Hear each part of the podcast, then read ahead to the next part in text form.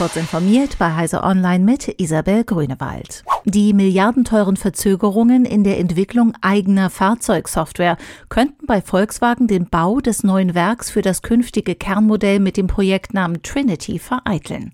Der Autohersteller hatte kürzlich die Planungsrunde zu den Investitionen der nächsten Jahre verschoben. Nun deuteten Konzernchef Oliver Blume und VW-Markenchef Thomas Schäfer gegenüber der Belegschaft an, dass das wichtige Vorhaben doch noch einmal auf den Prüfstand kommt. Laut dem Manager-Magazin habe Blume gegenüber Vertrauten bereits klargemacht, dass die im Wolfsburger Stadtteil Warmenau geplante Trinity-Fabrik wohl nicht mehr gebaut werde. Formal entschieden sei das aus jedoch noch nicht.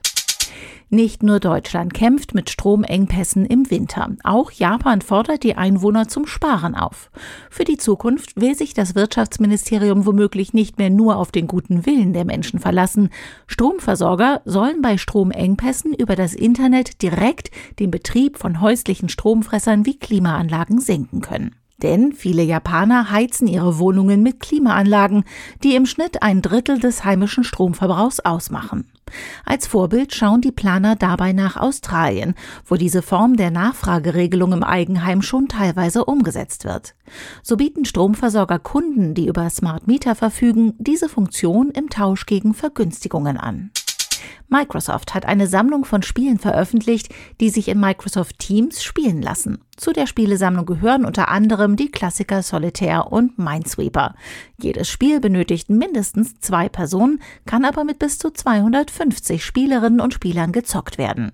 Spiele fördern Kreativität, Zusammenarbeit und Kommunikation auf einzigartige Weise, schreibt Microsoft-Managerin Jill Braff.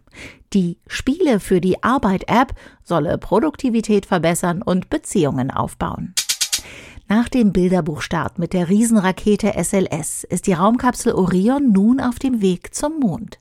Bislang hat sie im Rahmen der Mission Artemis 1 zehn kleine Satelliten ausgesetzt und beeindruckende Fotos der Erde zurückgeschickt.